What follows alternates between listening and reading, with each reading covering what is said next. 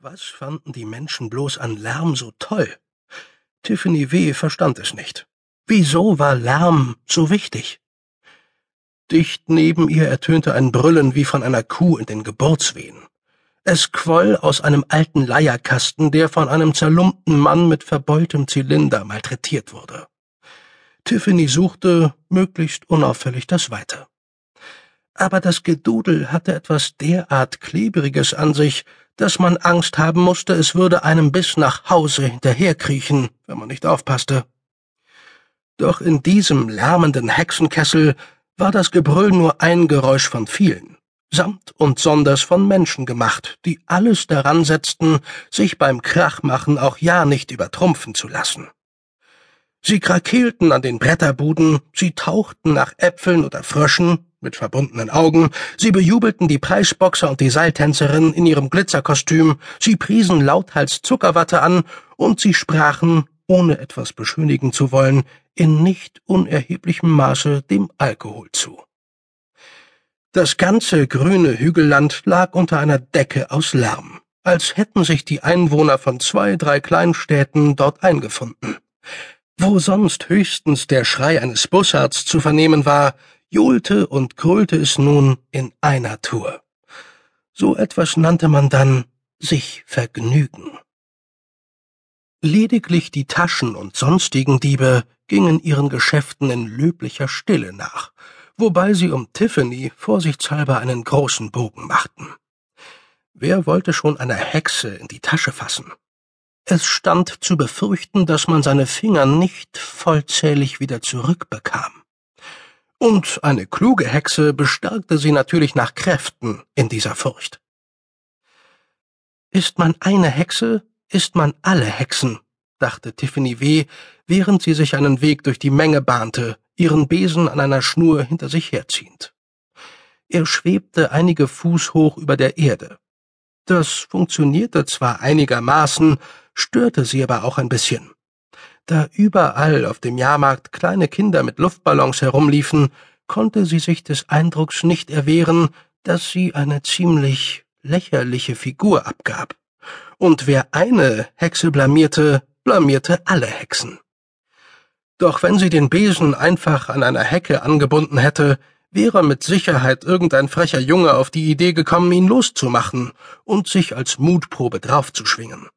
Woraufhin er wahrscheinlich prompt bis in die obersten Schichten der Atmosphäre hinaufgeschossen wäre, wo die Luft gefror.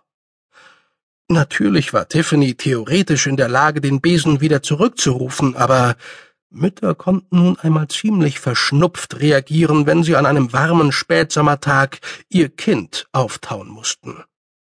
So etwas käme gar nicht gut an. Man würde über sie tuscheln. Über Hexen wurde immer getuschelt.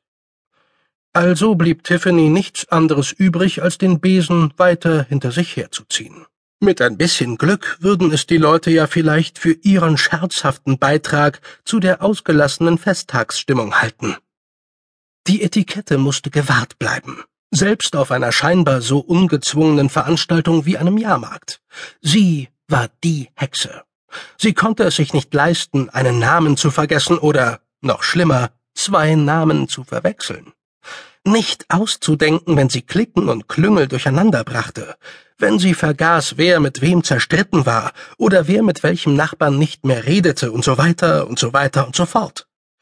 Tiffany kannte das Wort Minenfeld nicht, aber der Sachverhalt war ihr durchaus geläufig.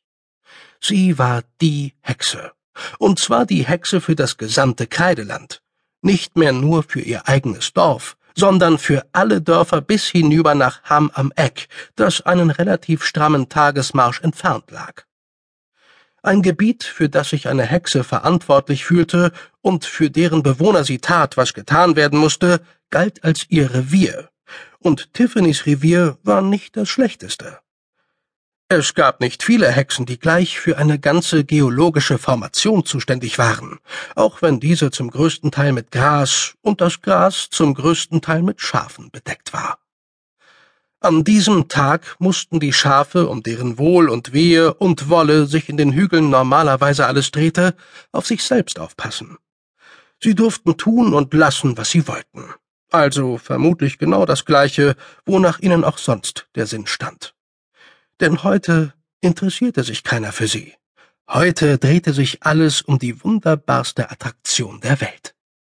Wobei gesagt werden muss, dass der Jätejahrmarkt für die Kreidelandbewohner nur deshalb eine Weltattraktion darstellte, weil die meisten noch nie weiter als vier Meilen aus ihrem Heimatdorf herausgekommen waren.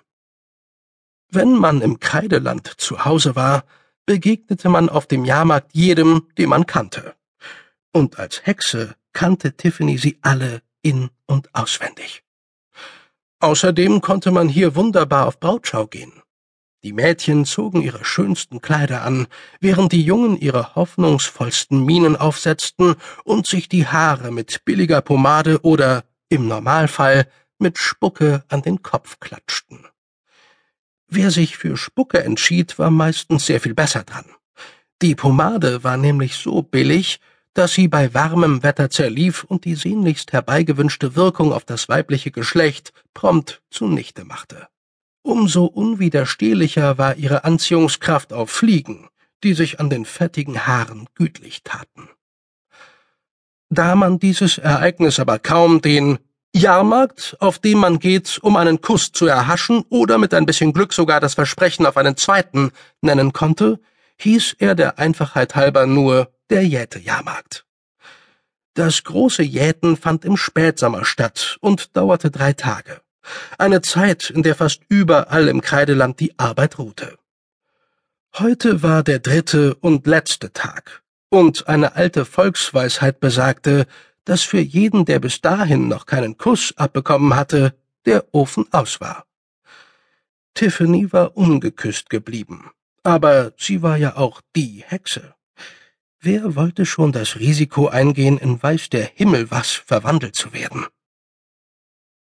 Bei mildem Wetter schliefen die Menschen oft und gerne draußen, unter den Sternen oder auch unter den Büschen.